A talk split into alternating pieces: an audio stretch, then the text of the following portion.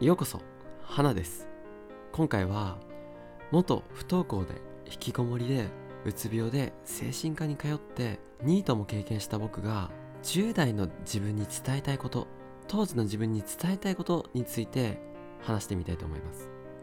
すごく考えてみました。もし当時の僕が未来の自分から言いたいことがあるだなんて言われたらそんな言葉を聞いたら何を思うだろう。そう考えたんですね。多分余計なことはするなって思うんじゃないかな。自分以外の全てが目に入らないというか耳に入らないというか結局は未来の自分ですら他人みたいなもので今の自分を理解できる人はいないしそれは自分でさえ分からなくなっているから誰にどう言われたってそれを受け取る器がないから頑張っても届かないんだと思う。何なんだろう。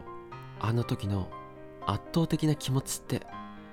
黒くて角張っていてなんか渦巻いていてすぐ近くにあるあらゆるものを引きずり込むそんなあのエネルギーって一体何だったんだろうって今でもたまに思います。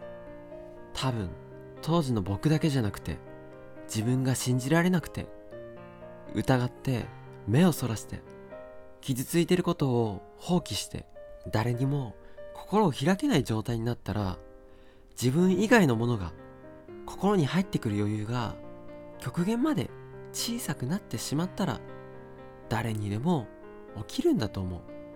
だから今当時の自分に言えるとしたら多くは望まない。気合も入れなくていい。やる気を出さなくていい。ゆっくりしていてもいい。全てが無価値に思えて絶望していてもいい。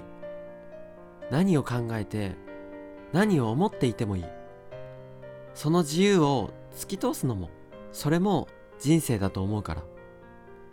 だけどマイナスに浸ってネガティブに突っ走って少し平静を保てる瞬間が来たらほんの少しでもその瞬間さえ来たら自分が今受け取っているもの得られているものにほんの少しでもいいから目を向けてみてほしい。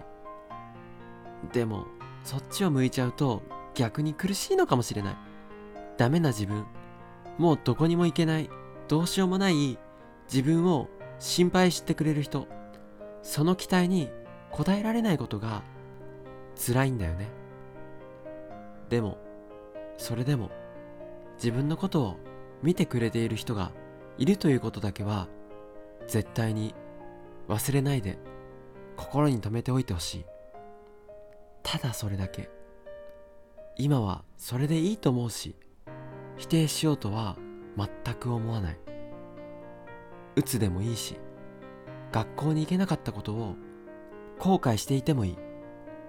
朝起きれない自分を嫌いになっていていい。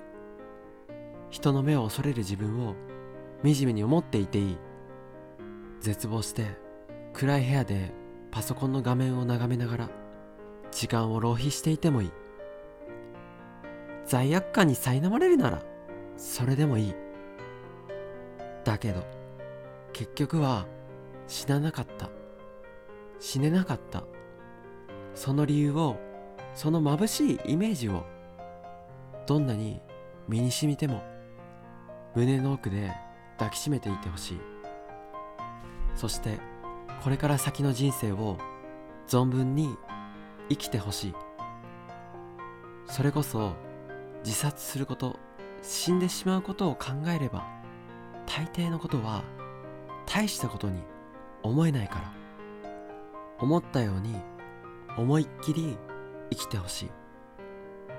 生きていてよかったって思える日が来るから。